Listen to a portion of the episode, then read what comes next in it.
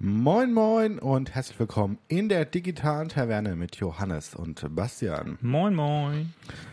Nach längerem Überlegen sind wir heute auf ein Thema gekommen, was wir schon ein bisschen länger besprechen wollten und äh, jetzt sogar zwei Themen mal je nachdem in eins packen. Wir schauen mal, wie es läuft. Ähm, heute soll es darum gehen, wie überhaupt das Internet funktioniert und vielmehr, wie das World Wide Web funktioniert. Weil ich würde sagen, es sind teilweise Unterschiede darin, also es, was es ist und was es äh, aussagt. Oder zumindest das für den Autonormal-User bekannte Web sozusagen. Es, es gibt sogar historische, es gibt sogar historische Unterschiede. Ich weigere mich aber, was dazu zu sagen. du willst nicht inkorrekt sein. Richtig, ich will mich nicht irren. Weil jemand, der es besser weiß, wird es ähm, naja, also es gibt einen Unterschied, einen technischen Unterschied zwischen dem Internet und dem World Wide Web und das World Wide Web äh, ist äh, eben das, was wir heute unter dem Internet verstehen. Ja. Würde ich sagen. Und ähm, es gab aber im Prinzip die gleichen Technologien schon früher, nur war das dann halt mehr so uni-intern oder kleinere Netzwerke oder halt mehr so lokale Sachen. Ja, aber da gibt es auch so Intranets zum Beispiel, das gibt es ja immer noch. Ja. Ähm, die halt nicht mit der Außenwelt verbunden sind, beziehungsweise äh, jein mittlerweile, aber äh, rein klassisch überhaupt nicht mit der Außenwelt kommunizieren oder nur im Unternehmen eben Zugriff darauf gewährt wird und nicht eben extern über Webseiten oder so. Mhm. Ist ein bisschen schwer zu erklären, was das eigentlich ist. Das ist eigentlich mehr so dein lokales Netzwerk. Ja, gut, also ich sag mal, ein klassisches Intranet ist eigentlich so die mh, mm, also jetzt, wenn man mal nur von dem Informationsstandpunkt ausgeht und nicht äh, deine interne Verknüpfung, so, mhm. dann ist ein Intranet erstmal nur dazu da, Informationen mit deiner Belegschaft zu teilen, die nur innerhalb deines Netzwerks oder innerhalb deines Unternehmens verfügbar sind und die nicht von außen zugänglich sind. Also typischerweise interne Dokumente, Kommunikation, ja, genau. Kalender genau. vielleicht. Ja, oder auch so Sachen wie äh, Ankündigungen von Veranstaltungen. Memos. Memos. Also so ganz viele Sachen, die nicht über E-Mail laufen oder halt offizielle Ankündigungen. Also mhm. sowas passiert über ein Intranet, kann aber auch dann zusätzlich nochmal per Mail. Hm, hm. Ja, es ist sehr verschwimmend mittlerweile. Aber früher war das sozusagen die interne Kommunikationsplattform jedes Unternehmens, als es das, also als Internet noch nicht so krass ausgebaut war.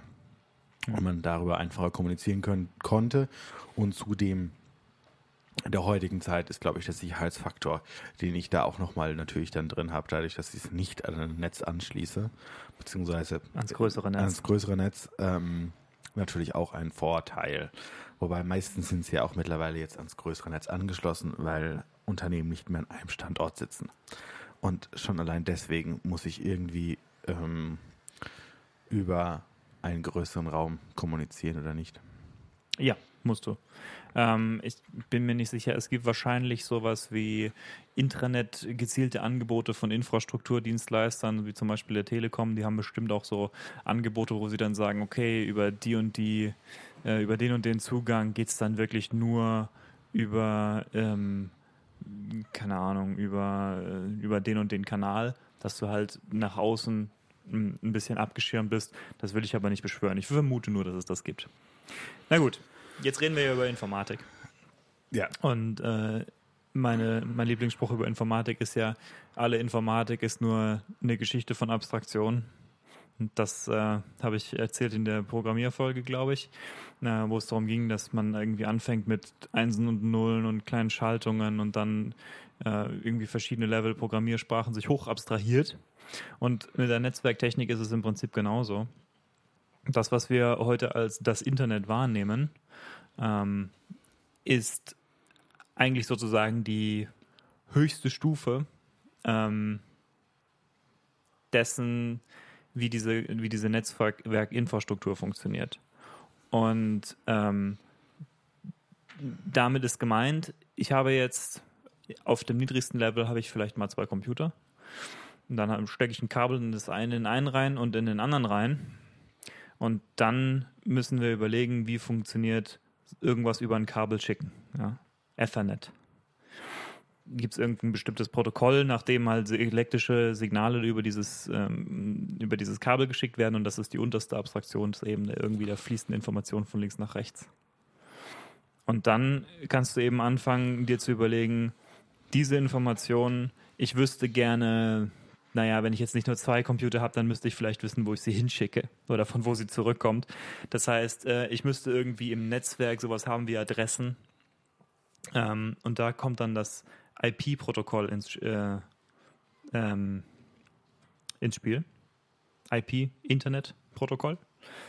Und was das tut, ist eben zum Beispiel so, sowas abwickeln wie ein Adressraum. Ähm, ich habe, wenn ich mit einem Computer am Netzwerk angeschlossen bin, habe ich selbst eine Adresse und kann an andere Adressen Nachrichten senden.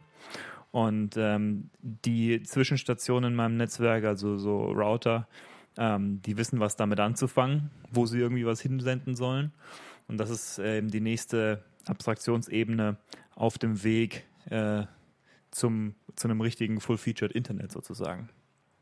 Ähm, dann das nächste, was mir so spontan einfällt, ist, ähm, man braucht, wenn man jetzt einen Kommunikationspartner gefunden hat und mit dem kommuniziert, dann interessiert einen vielleicht auch, ähm, bekommt der zum Beispiel die Pakete überhaupt zu sehen, die ich ihm schicke? Also zunächst mal schicke ich ihm Pakete. Ich schicke ihm nicht kontinuierlich irgendwas, sondern ich schicke ihm immer Pakete von irgendwelchen zusammengehörigen, naja, Daten. Mm, und diese Pakete werden eben geschickt an eine bestimmte Adresse äh, mit bestimmten irgendwie Informationen darüber, wer ich bin, wer er ist und äh, mit irgendeinem Payload. Und ähm, üblicherweise ist es dann so, es gibt dann Protokolle, die direkt auf IP aufbauen, die ähm, mehrere, also die quasi einen Kommunikationskanal herstellen zwischen zwei Partnern im ganzen Netzwerk ähm, die enthalten normalerweise sowas wie, ich schicke dir eine Anfrage, hallo, ich möchte kommunizieren und dann schickst du mir was zurück. Das nennt sich ein, ein ACK-Bit, ein, eine, ein Acknowledgement. Hallo, ja, ich habe deine Anfrage erhalten, äh, los geht's. Und dann sind wir irgendwie Gesprächspartner und ähm, senden uns Pakete hin und her. Und diese Protokolle, ähm, also dieses Protokoll, von dem ich jetzt eben gesprochen habe, das nennt sich TCP. Äh, es gibt auch noch eine Variante ohne Acknowledgements, das nennt sich UDP. Das wird vor allem so für Voice-over-IP und sowas verwendet, wo es nicht so wichtig ist, ob das jetzt das eine Paket angekommen ist oder Peng. Ähm, aber bei vielen Sachen, die man übers Netzwerk schicken will, ist es eben schon wichtig, ob es angekommen ist oder nicht. Zum Beispiel eine Website. Es wäre jetzt schon irgendwie wichtig zu wissen, ob dieser äh, der HTML-Haufen, den ich dir da geschickt habe, ob der auch angekommen ist, weil ohne den kannst du nichts anfangen mit dem Rest. Ähm, beziehungsweise der ist eben genau das, was du wolltest. Mhm. Und das sind aber immer noch relativ Low-Level-Protokolle. Also die sind relativ fix, aber auch relativ umständlich, wenn du die jetzt verwenden willst. Weil da musst du irgendwie alles in kleine Pakete aufdröseln und ähm, musst irgendwie so eine, so eine synchrone Verbindung aufrechterhalten, musst dir überlegen, was der Gegenpartner macht. Und deswegen gibt es darüber nochmal eine Abstraktion, ein bisschen höher, äh, höher liegende Protokolle. Äh, und da ist besonders prominent das HTTP-Protokoll. Hypertext Transfer Protocol. Beziehungsweise HTTPS ja. als das eigentlich momentan ähm, vorherrschende und von den Webbrowsern gemochte Zertifikat. Mhm. Alle anderen werden, soweit ich mich recht entsinne, mittlerweile geblockt, also die nur HTTP sind. Ähm, da geht es dann um Security-Sachen bei HTTPS. Und äh, ich weiß nicht, ob du die jetzt noch näher ausführen willst, aber das ist so der, so der Kern. Also es geht um Sicherheits-, also Austausch von Sicherheitsprotokollen. Ja, also HTTP selbst ähm, enthält eben so nette Sachen wie, naja, ein Header, in dem drin steht was über mich. Was habe ich so für einen Browser zum Beispiel, wenn ich jetzt irgendeine Website aufrufen will. Ähm, und hat ähm, auch, naja, so ein bisschen eingebaute Features für irgendwie so Session Management oder so. Zum Beispiel ähm, Cookies sind damit verwandt ähm, oder werden darüber auch versendet. Ähm, und dann eben natürlich das, was man sich vorstellt, ein Payload, also irgendein Inhalt, der tatsächlich verschickt wird. Aber auch ähm, so Statusmeldungen. Wenn du jetzt zum Beispiel irgendwie was aufrufst im Internet und also in einem Browser und dann kommt zurück 404. Ja? 404 ist die Statusmeldung für Not Found. Also das Ziel, was du erreichen wolltest, wurde nicht gefunden. Es gibt aber auch noch andere Statusmeldungen. Wer so ein bisschen Webentwicklung macht, kennt noch eine ganze Menge. Vor allem äh, die Statusmeldung 500 bedeutet interner, äh, interner Serverfehler. Hm, das bedeutet im Wesentlichen, es gibt einen Bug in der Server-Software und deswegen können wir deine Anfrage nicht so beantworten, wie du möchtest. Es gibt aber auch noch einen Haufen andere äh, Statusmeldungen, die äh, ein bisschen so technischer Natur sind. Also 200 ist okay, das wird man eigentlich nie zu sehen bekommen. 200 ist die Statusmeldung okay. Ähm, es gibt dann noch 304, heißt glaube ich Moved Permanently oder so. Also wenn du jetzt irgendwie ähm, deine Website von dem einen Server auf den anderen verschiebst oder auf eine andere Domain sogar, ähm, ja, also eine ganze Menge äh, irgendwie nützliche technische Informationen, die dabei übermittelt werden können. Und HTTPS ähm, ist im Prinzip das gleiche Protokoll, nur dass wir noch zusätzlich ähm, eben sicherheitsrelevante Features haben. Also wir, ver wir verbinden uns nicht mehr einfach über irgendeinen offenen Kanal, der äh, für jeden, der äh, an der Leitung hängt, einsehbar ist, sondern wir verbinden uns über irgendwas, über einen verschlüsselten Kanal und wir haben irgendwie eine bestimmte Schlüsseltauschroutine und SSL und so. Ähm, also das ist auf jeden Fall, ähm, ja, auf jeden Fall zu empfehlen. Mm, und das ist auch inzwischen relativ Standard geworden. Gut. Was ist jetzt DNS? Beziehungsweise wie bewege ich mich so, in, diesem, ja. in diesem Netzwerk? Also mm, wie wird mein kleines Netzwerk zu einem großen Netzwerk, zum Internet? Ja, oder wie komme ich überhaupt auf andere Seiten, die nicht in meinem lokalen Netzwerk sind? Ähm, dafür hat man üblicherweise erstmal einen Telefonanbieter oder einen Kabelanbieter, wie auch immer, der einem sozusagen erstmal eine Leitung zur Verfügung stellt, in die ich in die Welt kann. Ähm, ähm, genau. Und dann das World Wide Web sozusagen erreiche. Hm, ich würde jetzt nochmal, bevor wir zu den technischen Dingen kommen, erstmal ähm, nochmal ein bisschen abstrakter gehen. Und also ich glaube, das hast du schon angesprochen in Teilen, aber nochmal zu schauen, was bedeutet eigentlich Vernetzung? Weil eigentlich ist das Internet erstmal nur sehr viele Computer, mhm. die miteinander kommunizieren. Und das tun sie über bestimmte Knotenpunkte in vielen Fällen. Ähm, in diesen Knotenpunkten wird alles gesammelt und wird dahin wieder verteilt. Ähm, nur um das jetzt mal noch ein bisschen auf einer anderen Ebene zu beleuchten, die jetzt nicht so netzwerkprotokolltechnisch und äh, äh, und dazu, äh, wenn man das jetzt nochmal ein bisschen, bisschen größer betrachtet, äh, abhängig davon, also unabhängig ist davon, wie ich da überhaupt hinkomme, da, dass das passiert, dass ich überhaupt jetzt, also irgendwo einen Server in den USA bekomme, ähm, geht praktisch mein Internet, meine Internetleitung zu meinem Telefonanbieter, wie auch immer, oder zu meinem Internetprovider. Äh, momentan das gleiche in vielen Fällen. Ja. Ähm, und die ermöglichen es mir, auf von ihnen zur Verfügung gestellte Server zu connecten. Ähm, oder naja, oder zum Beispiel DNS-Server werden sie ja, zumindest genau. haben, ja. Das ist richtig. Ähm, also DNS-Server ist das nächste, was mir praktisch das Tor öffnet in die Welt. Das World Wide Web würde ich jetzt mal Außer ich weiß genau, wo ich hin will, oder? Ja, also du kannst theoretisch einfach sagen, äh, ich habe mir jetzt hier mal diese IP-Adresse ausgedacht, gib mir mal, was da ist. Oder schick da mal eine Anfrage hin. Also dann kannst du eben überlegen, über welches Protokoll will ich denn da jetzt zugreifen. Weil von mir aus schicke ich jetzt mal eine HTTP-GET-Anfrage an die und die IP. Das kannst du machen. Wenn da nichts ist, kriegst du nichts. Wenn da was ist, was ein Webserver ist, dann kriegst du vielleicht 200 und irgendwas zurück oder du kriegst vielleicht 500 und ich weiß nicht, was du meinst. Oder du kriegst vielleicht 404 und äh, der Webserver sagt dir, da, sowas habe ich nicht. Ähm, das kannst du im Prinzip machen. Mhm. Ist aber nicht so der gängige Weg, weil die meisten Leute werden halt nicht sowas wie, was weiß ich, äh, 95.22.102.27 in ihren in ihre Adresszeile eingeben, wobei man das durchaus machen kann. Keine Ahnung, wo die Adresse jetzt hinführt, die ich eben genannt habe. Aber ähm, das wäre so eine, so eine typische PV4-Adresse. Ähm, und die kann ich aufrufen über das HTTP-Protokoll. Nur, wie gesagt, das ist jetzt irgendwie, geht nicht so leicht von der Zunge wie google.com. Also, wie komme ich von diesen Namen? Also, jeder Computer bekommt im Netzwerk eine IP zugewiesen. Ohne die IP kannst du nicht kommunizieren. Und äh, das ist eine recht langweilige Geschichte, wie die zugewiesen werden. Da gibt es halt irgendwie so Namensraum, äh, hier, ähm, wie sagt man, Verhandlungen, wird halt dem Ja. einen, der einen geografischen Region wird der und der Namensraum zugewiesen. So kann man übrigens auch anhand deiner IP ungefähr erkennen, wo du bist. So ganz grob. Ja, und dann Ähm. kommt auch, also mittlerweile ähm, noch dazu IPv4, IPv6. Also Ja. es gibt eine Erweiterung des Adressraums, weil ähm, in unserer vernetzten Welt nicht genug, ne, also Adressen zur Verfügung standen und stehen. Ich meine, IPv4 hat nur viereinhalb Milliarden Adressen oder so Ja. im Adressraum. Und das klingt jetzt erstmal irgendwie nach viel, aber andererseits, es gibt eine ganze Menge Geräte. Und wieder nächsterseits ist es auch so, dass der Namensraum nicht so richtig effizient verteilt ist und dass möglicherweise Regionen viel zu großen Namensraum haben und andere Regionen viel zu kleinen Namensraum haben. Ähm, ja. Ja, also gerade jetzt mit, mit Internet of Things oder so, wenn man, wenn man jetzt in diese Bereiche reingeht, die ja nicht unbedingt mehr eine Webseite sind, aber die halt trotzdem eine IP brauchen, um zu kommunizieren irgendwie. ja. Ähm, da wird es dann halt relevant, äh, dass ich Adressraum brauche.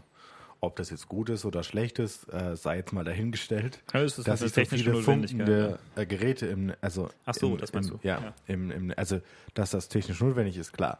Ja. Aber ob ich jetzt so viele funkende Geräte ähm, brauche, ähm, die mir natürlich andere Möglichkeiten geben, jetzt wenn ich jetzt mal von der bösen Seite des Internets drauf schaue, Hm. ähm, großes Hacking zu betreiben oder so, dann muss ich mir schon die Frage stellen, hm, aber in dieser Zeit leben wir nun und damit muss man umgehen. Ähm, das nur mal erwähnt zu haben, äh, dass dadurch der Adressraum halt auch größer werden muss. Ja, also ähm, lass mich mal überlegen, wie viel ist so eine IPv4-Adresse? Ich muss jetzt lügen. Es ist so eine ganz merkwürdige Anzahl Bits ist das. Aber gut, ist egal. Auf jeden Fall, es sind viel zu wenige. Es sind irgendwie viereinhalb Milliarden und das sind viel zu wenige, vor allem auch, wenn man sie so blöd verteilt, wie wir das gemacht haben.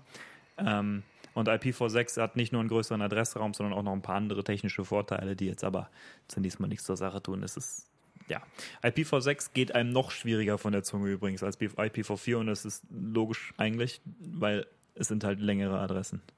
Ja. Genau. Ähm, und wenn man dann jetzt schon mal von, bei IPv4 oder so ist, ähm, es gibt äh, einen statischen Adressraum und einen nicht statischen Adressraum innerhalb dieses Systems. Korrigiere mich, wenn ich jetzt Nee, falsch liege. Ähm, also, was wir ja auch schon gesagt haben, DNS-Server, ähm, sie ermöglichen es praktisch, also um das jetzt mal kurz zu erklären, sie ermöglichen die äh, Codierung der IP-Adressen oder die Zuweisung IP-Adressen zu den wunderbaren ähm.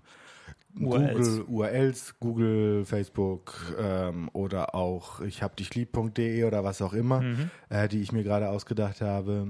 Ähm, Wenn das eine Pornoseite ist. ja, oder genau. nein. Dann- Safe for work. Ja. ähm, genau, und also das machen DNS-Server. Sie weisen das erstmal zu. Und natürlich ist es für einen, also muss eine feste Verbindung sein zwischen meiner IP und meiner URL. Weil sonst habe ich ein relativ großes Problem.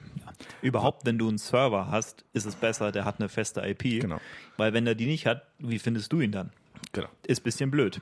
Ja, Ich will ja Also, irgendwo, also ich will ja zu ihm connecten können und nicht die ganze Zeit suchen müssen, wo mein Server ist. Das wäre ein bisschen ungut. Genau, also Server haben eigentlich immer statische IPs, Genau. weil ohne statische IP wüsstest du nicht, wo dein Server ist. Ähm, Im genau. Gegensatz dazu, die meisten Clients, die ins Netzwerk, also die ins Netz gehen, haben nicht statische IPs. Ja, Ähm, was bei IPv4 vor allen Dingen auch mitunter der Größe des Adressraums geschuldet ist und war. Ähm, weil ich gar nicht genug IP-Adressen habe, Ja. sondern ich muss sie variabel machen. Es gibt sogar noch viel hässlichere Sachen im IPv4-System, Ja, äh, von denen wir nicht so richtig anfangen müssen. Also es gibt irgendwie so in einzelnen Subnets, also mehrere Clients sehen von außen wie die gleiche IP-Adresse aus und es gibt dann irgendwie auf, auf Router-Ebene, äh, äh, das nennt sich NAT, Network Address Translation, ist was ganz widerliches technisch gesehen, ja. Und IPv6 ist wieder auf eine andere Art und Weise kompliziert, aber technisch viel, viel, viel besser. Ähm, Genau, ist aber gerade erst so richtig langsam im Kommen, ehrlich gesagt. IPv6 ist noch nicht so richtig, hat sich nicht so richtig durchgesetzt, noch nicht. Es Ja. ist auf dem Weg, aber Es dauert noch. ja, es dauert noch. Genau, okay. Also, du brauchst eine statische Adresse, wenn du irgendwas willst, was man abfragen kann Ja. im Internet, persistent. DNS haben wir auch geklärt, was es ist. Ähm, ich würde noch mal kurz auf meinen kurzen Gedankenausflug, der so semi funktioniert hat, zurückkommen äh, zu den Internetknotenpunkten, die wir haben, Ja. Um das jetzt vielleicht mal direkter anzusprechen. Ähm, um auch da nochmal Verständnis dafür zu kriegen, weil wie connecten wir überhaupt in die USA oder zum Beispiel jetzt auf einer sehr basalen Ebene? Dafür gibt es Unterseekabel. Man mag es nicht glauben, aber kluge Das- Menschen ja. haben sich überlegt, wie wir Kabel äh, relativ gut verpacken können und sie auf den Grund unseres Ozeans schmeißen können, ähm, ohne dass sie kaputt gehen und sozusagen unsere Verbindung herstellen in die USA. Ich meine, in Europa geht das von Frankreich los, aber nagelt mich nicht fest. Ja, also der Internetknotenpunkt in Deutschland ist Frankfurt. Ähm, und von dort aus, also das ist auch so ein bisschen historisch gewachsen. Früher war es Ja. halt so, dass die, dass Oh. die Unis das im Prinzip waren, die Knotenpunkte. Und Ähm, dann, also auch mit den Banken, die jetzt in Frankfurt sitzen, das kommt dazu, dass die das beschleunigt haben, dass der Knotenpunkt dort ist, wo er ist. Ja. Deswegen sitzen in Frankfurt auch viele große Rechenzentren, ähm, weil sie eine praktisch Direktleitung zum Knotenpunkt wollen und nicht nochmal über den dann rum, rum, rum, sondern Ja. direkt ins Rechenzentrum an mit einer Leitung, ohne irgendwie zwischendrin nochmal für einen Rechner stehen zu haben. Jetzt mal sehr basal gesprochen. Ja. Das für eine Und- Bank ja wichtig ist, weil die Genau. direkt, damit direkt Geld verdient, wie groß ihre Latency ist. Oder für einen Facebook oder für Google, äh, die ja direkten Austausch wollen. Dazu muss man dann sagen, dass interessant ist, zum Beispiel, dass Google selbst solche Kabel hat, also so richtig im großen Stil. Ähm, also Google hat selbst eigene interne Infrastruktur, die nur zwischen ihren Daten, also nur zwischen ihren Rechenzentren ist. Ähm, deswegen, kannst, äh, deswegen kann Google Daten ähm, zwischen ihren eigenen Rechenzentren schneller und äh, stabiler hin und her verschieben, als äh, du jetzt auf einen von den Ser Google-Servern zum Beispiel zugreifen kannst. Ähm, es ist interessant, dass es sich tatsächlich lohnt, in dem riesen Maßstab für die, ähm, diese Infrastruktur auszubauen, aber es ist wohl so. Das meine ich auch mit ein Grund, warum sie in den USA überhaupt in Betracht gezogen zu haben, dort auch Internetprovider zu werden, was scheinbar langsam schon im Rückbau ist. wieder. Ja, was nicht so wirklich funktioniert, weil ich glaube, die Preise auch so hoch sind und äh, ihre technischen Lösungen so irgendwie funktionieren. Sieht man auch gerade, ähm, ich bin gerade Louisiana, bin ich, glaube ich, ist das gerade. Da müsste ich jetzt aber mal äh, nochmal genauer gucken, ähm, wo sie es in einem speziellen Tiefbauverfahren, also nicht Tiefbauverfahren, verlegt haben oder verlegen wollten. Mhm. Irgendwie so fünf Zentimeter und dann füllen sie diesen Schlitz wieder auf mit bestimmten Massen Mhm. Ja, nur dass die jetzt alle rausploppen und alle auf der Straße rumfahren Ja. und sich jetzt alles zurückbauen dürfen. Schade. Äh, Für mehrere Millionen Euro. Äh, oder Milliarden wahrscheinlich sogar. Ähm, ja, äh, nur um das jetzt mal erwähnt zu haben, äh, dass das auch ein Problem ist, was da vorhanden ist. ähm, aber Die. Infrastruktur ist halt schwierig, was willst du machen? Ja, Aber es ist zum Beispiel interessant für, die haben jetzt dieses Google Stadia ja ähm, announced, also so ein, das ist so ein Cloud-Gaming-Dienst, wo du halt irgendwie dein, den Rech der Rechner ist bei denen, bei denen ein Server und du kriegst nur das Bild geschickt und so. Und solche Sachen, die halt sehr, sehr latency ähm, sensibel sind. Da macht es natürlich Sinn, wenn du dein eigenes Netz besonders gut im Griff hast. Äh, und dann kannst du eben deinen Kunden auch Sachen anbieten, die sonst keiner kann. Also, ja, oder halt gute Technik hinten dran hast. Also Zio zum Beispiel Shadow oder so. Ähm, sagt dir das was? nee. Shadow Computing? Nee. Ähm, ich muss jetzt selber gucken, ob ich diesen Namen jetzt richtig habe, aber ähm, das sind praktisch Computer, ähm, die in auch, also im Prinzip hast du einen Server, ähm, auf dem du dann Spiele spielen kannst oder so. Ähm, mit eigener Windows-Oberfläche und vollem Zugriff und Mhm. Grafikkarten, die halt gerade top aktuell sind. Ähm, und du greifst praktisch nur über einen, einen Client, also wie einen also Citrix Receiver oder wenn es dir was sagt oder ähm, ja, TeamViewer praktisch drauf zu, also von ihnen eigenes designt und kannst dann da Computerspiel spielen und Sachen machen. Und das bezahlst du. Und die Latency ist relativ, relativ krass gut dafür. Ja. Äh, und da haben sie halt echt gute Technik. Also, Also Netzwerk, also nicht, nicht direkt Link, sondern sie können halt diese Protokolle sehr gut. Ähm, aber es ist ganz interessant, das ist jetzt auch wieder weg vom Thema eigentlich, was wir heute haben. naja, es hängt damit zusammen. Also, Aber die- also dieses ganze Cloud Gaming ist offensichtlich eine gute Idee, nur ist die Frage, ähm, sind wir so weit? Und ich würde sagen, eigentlich nicht. Und es wird auch noch länger dauern für Spiele, die besonders latency ähm, sind. Also wenn ich da jetzt an, äh, an Counter-Strike denke zum Beispiel, das, ähm, Nee, ja, da müssten wir dann schon in ganz anderen Größenordnungen reden. Ja, äh, ist ja auch völlig ähm, klar, aber für so Otto-Normalspiele oder ich denke mir auch äh, für gewisse Programmierer, die einfach Rechenpower brauchen und nicht mit irgendwie Clustern arbeiten wollen. Das ist gar nicht so ungewöhnlich Ähm. tatsächlich. Also du hast auch ähm, in, in äh, Firmen häufig sowas wie äh, Build-Server. Das heißt, dein, dein Rechner, den du unterm Tisch hast, der ähm, kompiliert deinen Code gar nicht. Äh, und der Grund ist nicht so sehr, dass es dann schneller ist, wobei auch, aber das ist nicht der Hauptgrund, sondern der Hauptgrund ist, dass dann dein Systemadmin äh, einen einfacheren Weg hat, sicherzustellen, dass jeder die gleiche Plattform verwendet. Also dass jeder die gleichen Libraries installiert hat und so und dass es halt alles äh, konsistent gebaut werden kann. Ähm, das, Entschuldigung, kurze technische Schwierigkeit. Na gut. Also, Internet, Infrastruktur, ich würde sagen, läuft. In Deutschland nicht so schnell, aber es geht. Hier Ja, und da. Es liegt, also gut, da, das liegt halt auch mitunter an unserer lieben Bundesnetzagentur, wenn man Mhm. das so sehen will. Oder wie auch immer, dass wir nicht strenge Regularien machen, beziehungsweise die Provider auch nicht dazu verpflichten, das zu tun. Nebenbei WLAN zum Beispiel. Äh, äh, auf WLAN trifft genau das zu, was ich äh, vorhin gesagt habe, diese ganze Protokollhierarchie. Nur, dass das, dass das unterste Level ist halt dann nicht Ethernet, sondern irgendein drahtloses WLAN-Protokoll.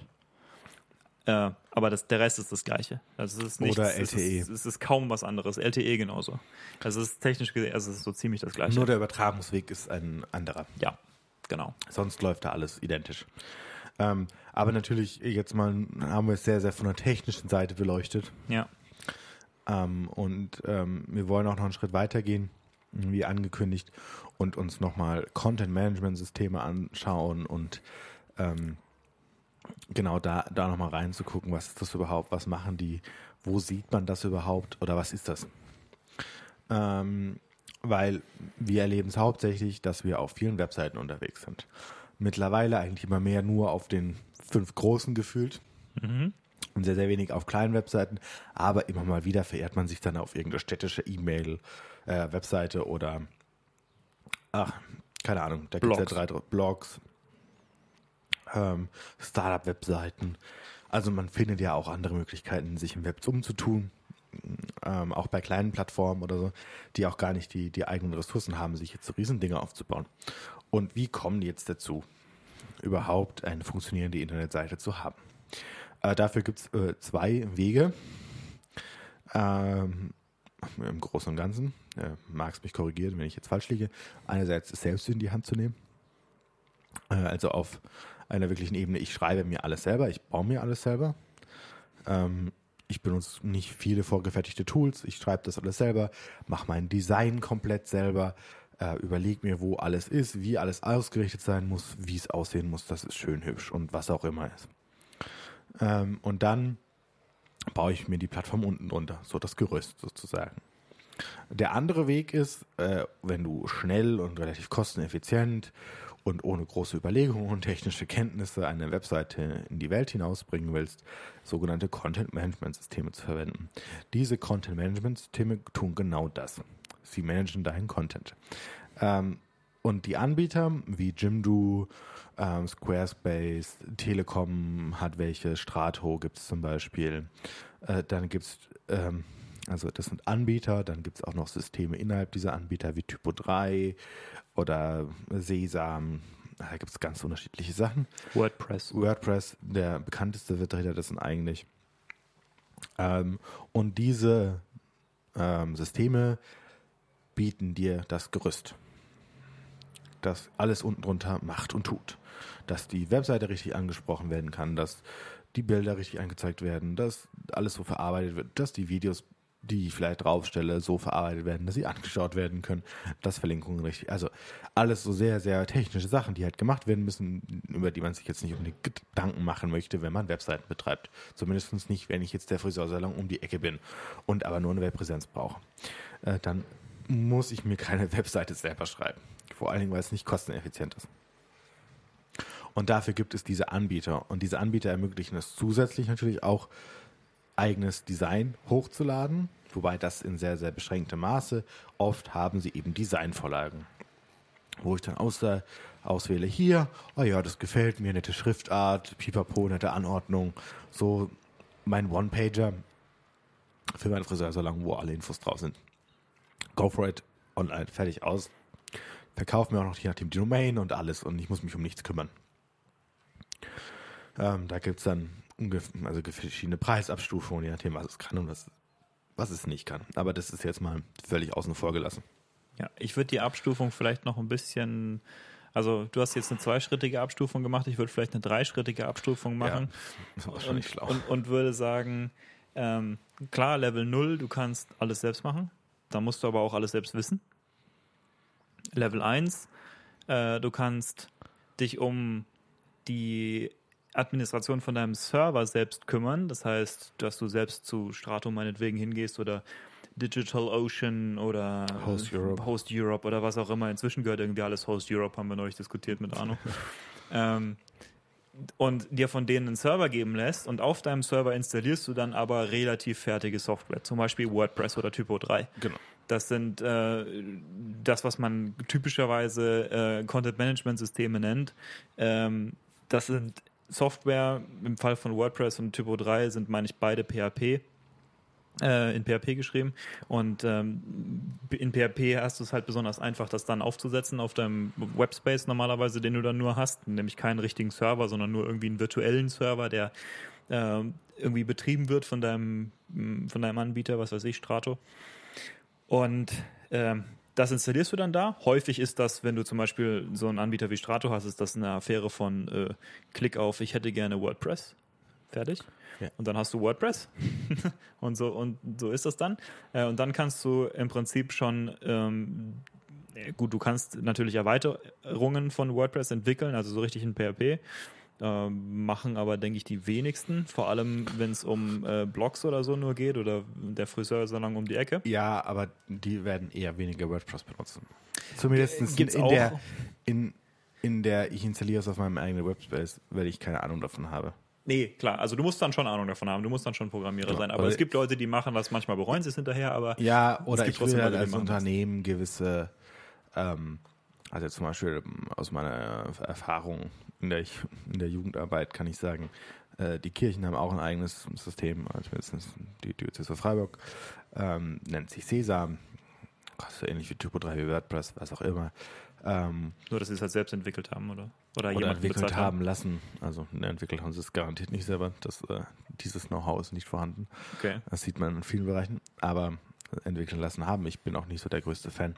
Aber es ist da und es wird benutzt und vor allen Dingen äh, wird es halt ähm, von Mitarbeitern äh, oder Mitarbeitenden gepflegt. Äh, Das heißt, du kannst dich dann einloggen genau. und hast dann ein Ke- Admin-Interface ja, oder halt- so. Ja, ja, genau. Und das muss halt möglichst einfach sein, dass ich halt auch äh, jetzt sehr böse gesprochen äh, den Sekretärinnen ähm, dann halt auch Oder den Zugang geben. Sekretären, halt Leuten, die nicht Genau. so technisch versiert sind. Die Oder halt Jugendreferent. Jugendreferentin, Ja. ähm, dass ich denen einfach ermöglichen kann, ähm, auch auf der Webseite Sachen zu ändern und einzustellen, ohne jetzt groß fünf Kurse in PHP-Entwicklung äh, gelernt zu haben. Jo. Genau. Das ist Okay. aber eigenes Hosting, weil ich will noch schon noch meine Hand drauf haben, was da auf den Servern liegt. Ja. Ähm, das andere ist halt, Level ich glaub, 2. Level 2 Ja. äh, ist, ich gehe zu Jimdo. Oder Ja, ich gehe zu. WordPress und sage, ey, gar keinen Bock, mich um irgendwas zu kümmern, außer dass ich meine Inhalte da einpflegen möchte.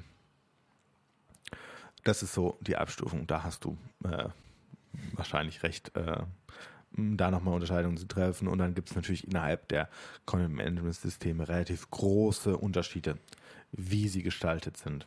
Typo 3 zum Beispiel gilt als ein ziemliches Expertensystem, was äh, alle Features unter der Sonne hat, aber es braucht eben auch Leute, die ein bisschen damit umgehen können. Ja, vor allen Dingen, weil halt es für Leute schwierig ist zu sehen, was sie gerade tun bei Typo 3.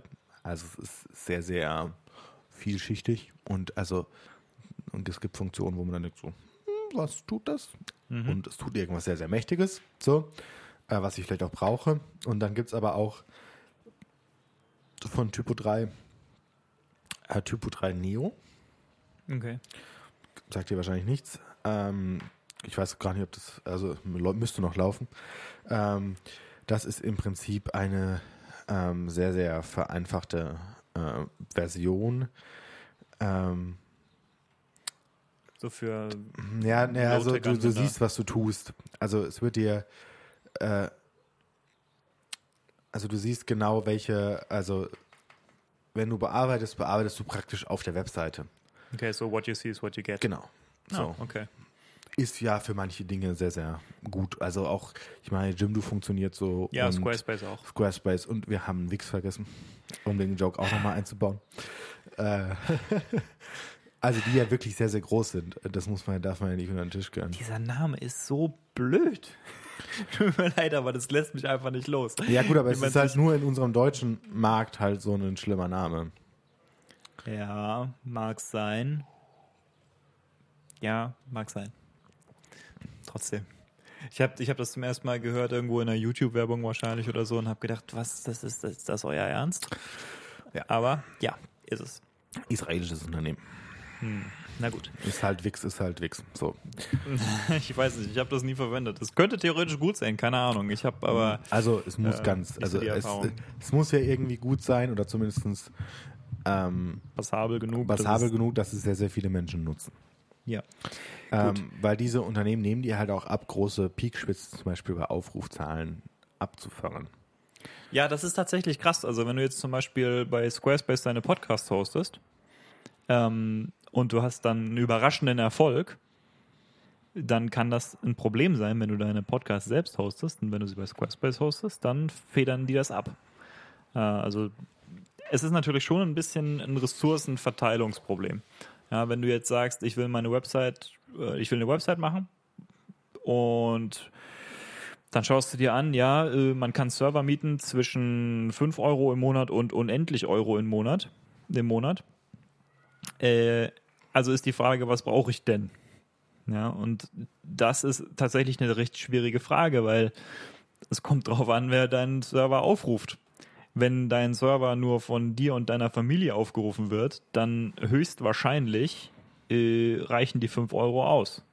Wenn du deinen Server benutzen willst, um, was weiß ich, für einen ganzen Jahrgang in der Schule oder in der Uni oder äh, wenn du, was weiß ich, wenn du eine Website machst, weil du heiratest und du willst über deine Website irgendwas verwalten da, das machen ja auch Leute, finde ich auch eine witzige Idee.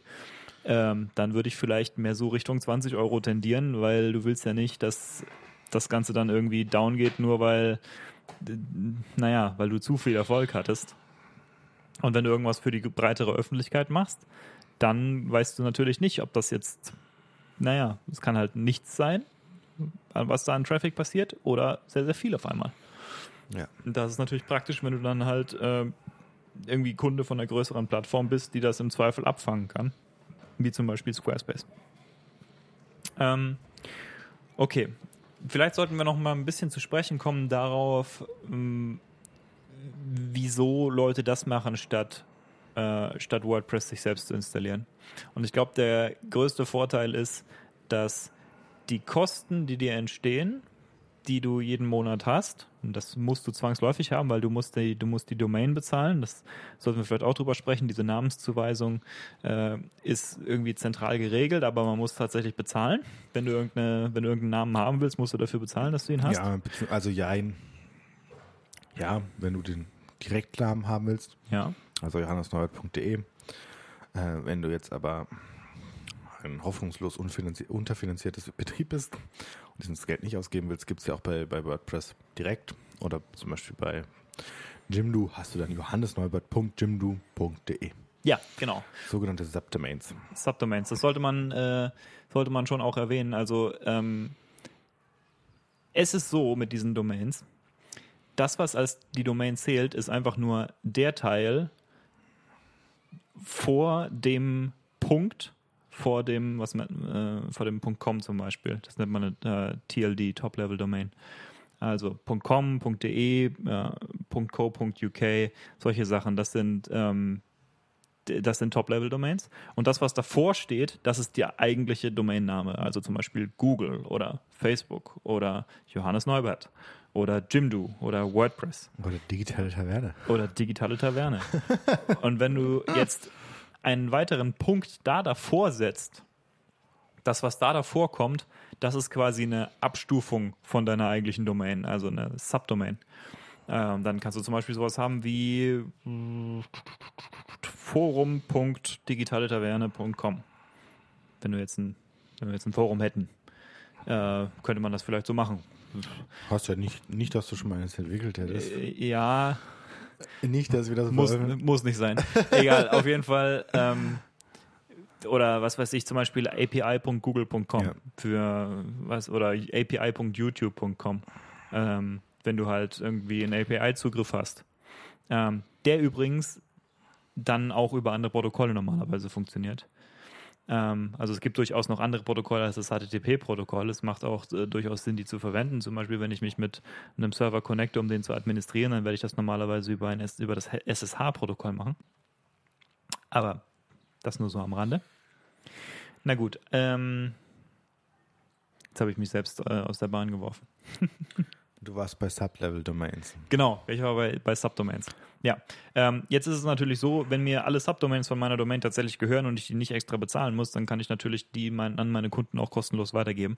Und so macht WordPress das zum Beispiel. Äh, dann kannst du dann, oder äh, zum Beispiel Tumblr hat das meine ich auch so gemacht. Da kannst du dann, oder macht es immer noch. immer noch. Die existieren noch, ja, okay. Das waren die mit den ganz vielen Pornos, Tatsächlich. die hier Apps dann aus. Hm. Ja, ja, ich Das erinnere sind mich. jetzt Themen über. Stimmt, Tumblr gab es auch, da gibt es immer noch. Tumblr gibt es immer noch. Äh, ist so, Wir auch so eine jetzt- Blog, Blog-Plattform. Ja. Ähm, da kannst du dann halt sowas wie johannesneubert.tumblr.com für kein Geld bekommen, weil das kostet dir auch kein Geld, also könntest du dir auch kostenlos weitergeben. Na gut. Nur das, um das mal erwähnt zu haben. Ist auch interessant, äh, das zu wissen, tatsächlich, weil wenn du jetzt eine Phishing-Mail bekommst zum Beispiel und dann kriegst du da, ähm, was weiß ich, irgendwas, äh, Google, Google. Irgendwas anderes Punkt .com ist nicht Google, sondern nur irgendwas anderes Punkt Google.com ist Google. Ähm, das nicht so ganz unwichtig. Ja. Und nicht, dass Google auch mal ihre Domain verloren hätte, weil sie es vergessen haben zu bezahlen. Das ist auch witzig, ja. Die haben äh, die, die, die Google.com-Domain stand mal für ganz kurze Zeit irgendwie auf dem öffentlichen Markt zur Verfügung zum Kauf und irgendjemand hat sie gekauft. Hast du ein ehemaliger Google-Mitarbeiter, Tatsächlich. ja.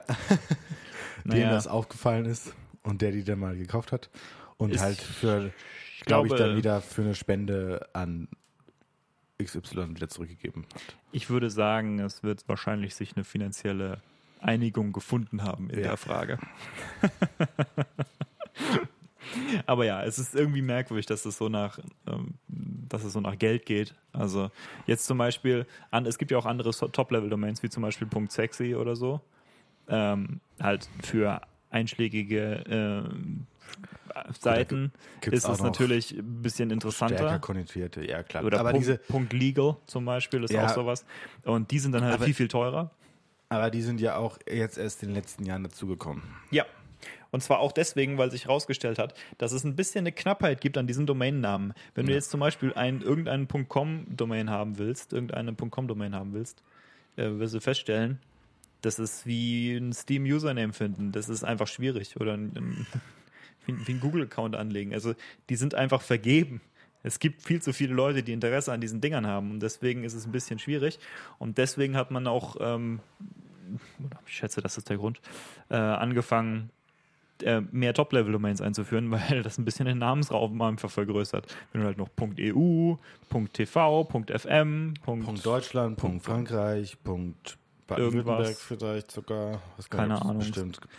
gibt viele. Ganz, Also, ganz, ja, ganz aber das viele. nur, um das mal erwähnt zu Punkt haben, Music, sozusagen. Punkt Legal, Punkt, was weiß ich, Punkt Fun.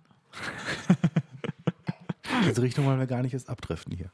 nicht, Nein, nein, nein. Nicht okay. Genau, und ähm, um jetzt nochmal auf Webdesign zurückzukommen, was ja diese Webseiten für dich dann größtenteils auch abnehmen, ist natürlich ein sehr, sehr schnell wachs also schnell entwickelnder Markt. Also was ist noch nicht im Netz? Also wenn man sich jetzt Webseiten von vor fünf Jahren oder von vor zehn Jahren anguckt, dann fragt man sich schon so, Sowas von 2015. Ui. Wann war denn da mein Programmierer dran? Habt ihr überhaupt was verändert? Also gibt es ganz, ganz lustige Seiten. Ähm, ja, das, ähm, ist mal vielleicht auch so ein erster Überblick, so um was geht's da eigentlich. Man kann jetzt ja auch viel über Kostenstrukturen noch äh, theoretisch sprechen, die die Anbieter haben, ob das so sinnvoll ist oder nicht. Hm. Äh, Jimdo hat zum Beispiel auch unterschiedliche Arten und Weisen, ähm, Content-Management-Systeme anzubieten. Also sie haben ein klassisches Jimdo, dann haben sie noch Dolphin, was noch easier ist. Also für verschiedene Kundengruppen halt. Genau. So Markt, Marktsegmentierung. Und zum Beispiel, also dieses Dolphin ist ganz, ganz cool eigentlich, so, ja, so KI-basiert ein bisschen.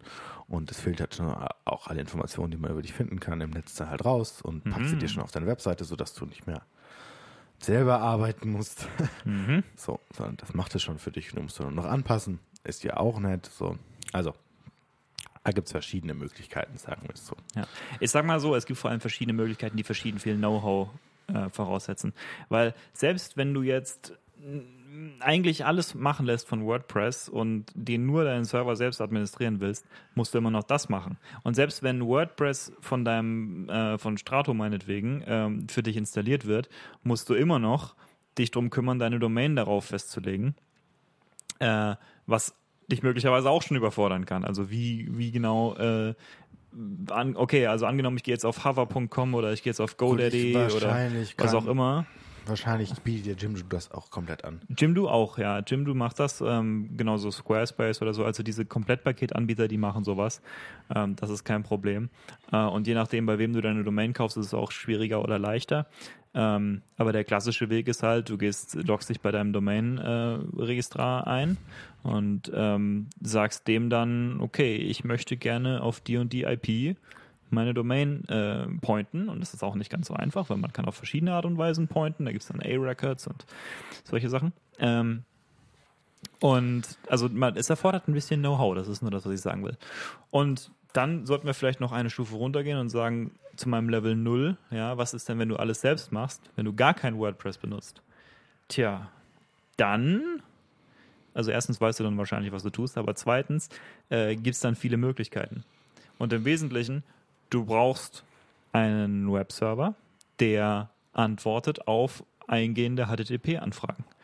Da gibt es zum Beispiel Nginx und da gibt es zum Beispiel Apache. Ähm, es gibt aber auch ähm, andere, inzwischen gibt es ähm, zum Beispiel Go hat in der Standardbibliothek einen Webserver enthalten, der das kann, was relativ cool ist. Ähm, und der klassische Weg ist eigentlich immer gewesen, dass Apache, der war äh, früher sehr, sehr etabliert, ähm, ist immer noch, aber inzwischen ist Nginx ein bisschen im Kommen, ähm, dass du Apache verwendest, um dann auf äh, PHP weiterzuleiten und beziehungsweise PHP-Skripte auszuführen, die dann irgendwie entscheiden, was da zurückkommen soll auf dem äh, über die Leitung. Und dann kannst du tatsächlich schicken, was du willst. Also welche Header du willst, äh, was für einen Inhalt du willst. Normalerweise ist halt der erste Schritt, du machst irgendwie HTML-Grundgerüst von deiner Website. Und da steht dann vielleicht ein bisschen so der Text drin, aber da ist noch nicht so richtig viel über, die, über das Design davon gesagt. Und dann gehst du halt richtig her mit CSS und äh, stylst deine Website. Und das ist alles rein in Code. Also es hat nichts mit Photoshop zu tun oder so. Das ist wirklich rein in Code, äh, machst du dieses Design. Ist natürlich ungleich schwieriger. Fair. Ja. Ja. Oder du hast zumindest eine Vorlage, wie du es dir vorstellst. Also das machst du ja viel, dass du erstmal designst und dann in Code gießt. Ja, das, das gibt es tatsächlich. Ähm, ist nicht unbedingt der Optimalweg. Also optimal ist, wenn der Designer ein bisschen was davon versteht, wie man es codet. Ähm, Ja, weil dann also- ist es wesentlich einfacher am Ende, das auch tatsächlich umzusetzen. das mag sein, und, aber andererseits, ähm, wenn das Design im Vordergrund stehen soll, Ja, ist es völlig egal, was der Entwickler denkt, der muss es halt umsetzen. ich sag dir also mal ist jetzt eine. sehr, sehr böse, aber it's your job. ich, ich muss gerade dran denken, dass äh, John Gruber hatte eine Geschichte erzählt und zwar, es war ja früher so, dass ähm, alle Websites quasi keinen Traffic verursacht haben, weil eine Website halt waren halt drei Byte gefühlt HTML und CSS gab es quasi nicht und fertig. Ja, so 90er. Ähm, dadurch hast du halt auch nur sehr wenig Bandbreite gebraucht, um das Zeug aufzurufen. Und mit heutiger Bandbreite, wenn du so eine Website aufrufst, dann ist das schon ein anderes Geschwindigkeitserleben, als wenn du jetzt äh, eine moderne Website aufrufst. Was ist der Grund? Moderne Websites enthalten CSS, das ist das eine. Das nächste ist große Bilder und das dritte ist JavaScript in rauen Mengen. Und überhaupt alles davon eigentlich in rauen Mengen, weil du normalerweise deinen CSS halt auch nicht von Anfang an bei Null beginnend äh, schreibst, sondern du ba basierst normalerweise deine, deine Bemühungen irgendwie auf irgendeinem Framework. Und da gibt es dann tausend verschiedene. Eins der bekanntesten ist äh, Bootstrap. Und wenn du natürlich ein ganzes Framework CSS schon mal einfach komplett auslieferst, was du nicht solltest, wenn du es besser weißt, würdest du es auch nicht so machen, aber das machen Leute. Ja. ja dann ist das natürlich einfach verschwendeter Traffic. So. Na. Und so, solche Sachen gibt es viel. Jetzt die Geschichte, die John Gruber erzählt hatte, war, ähm, es gibt irgendwie, es gab irgendwie einen Film, ich glaube, das ist einer von den Marvel-Filmen, der hat, dessen Website sieht so aus, als sei sie auch so aus den 90ern. Äh, ist aber gemacht mit den Techniken, wie man es heute so üblicherweise angeht. Das heißt, der hat nicht diesen Ladevorteil, sondern der lädt halt irgendwie auch klar. dann MB-weise ja, klar. Zeug runter. Naja. Aber ich würde sagen, das sollte jetzt erstmal für den ersten Überblick gewesen sein. Oder hast du noch was, was du loswerden möchtest, was dir auf den Fingernägeln brennt? Ah, was ja, in die Welt hinaus Technische muss? Details, Unmengen technischer Details, aber es ist, es ist ein bisschen langweilig zuzuhören, es tut mir leid. Nein, also äh, wir können gerne da noch verweilen, wenn das. Äh Nö, ich, ähm, ich sag mal so, was du willst, also was du willst, hängt davon ab, was du tatsächlich am Ende für eine Website haben willst. Ja. Also was du benutzen willst, hängt davon ab. Wenn du jetzt irgendwie für viele Leute eine, was weiß ich, eine neue Videoplattform, so wie Floatplane zum Beispiel, betreiben willst, dann solltest du auch ein bisschen wissen, was du da tust und du solltest es nicht mit WordPress versuchen zu machen, weil, also kannst du vergessen. Geht einfach nicht. Ja. ja. Und ähm, genauso größere Foren, Software oder so. Äh, wenn du das nächste Reddit sein willst, kannst du vergessen mit, mit WordPress. Da musst du wirklich hergehen und musst das richtig machen. Aber für die allermeisten Anwendungszwecke ist es absolut zweckmäßig, ähm, das äh, also was zu verwenden, was schon jemand gemacht hat. Ja, da geht es ja, also ich glaube, da geht es auch immer vor allen Dingen, also so für den Otto-Normalanwender geht es vor allen Dingen um den Look, um das Aussehen, dass es gut aussieht, dass ja. verwendbar ist und das war's.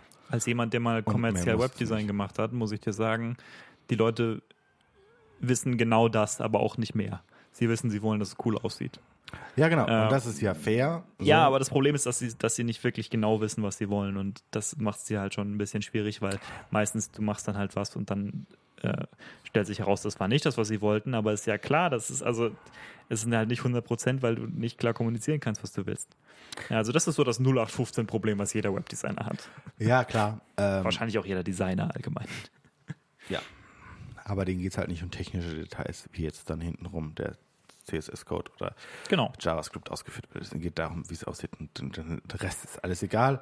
Und meistens sind es eh nur One-Pager oder halt irgendwie noch ja. fünf verlinkte Webseiten, also fünf verlinkte Unterseiten hinten dran, da wo da halt nochmal Kurzprodukte drauf sind. Wir sprechen jetzt nicht über große Plattformen, Plattformanbieter aller Amazon, das ist ein ganz anderes Level. Ja. Ähm, oder keine Ahnung, Zalando, hm, das müssen ganz andere Techniken eingesetzt werden, aber für das Bistro, den Friseur, ach Gott, den Zahnarzt oder sonst was, kleine Firmen, völlig ausreichend. So. Ja. Und ich glaube, damit soll es das auch für heute gewesen sein. Äh, zumindest jo. unser erster kleiner äh, Blick in diese Richtung und ein bisschen hm. hineingehen.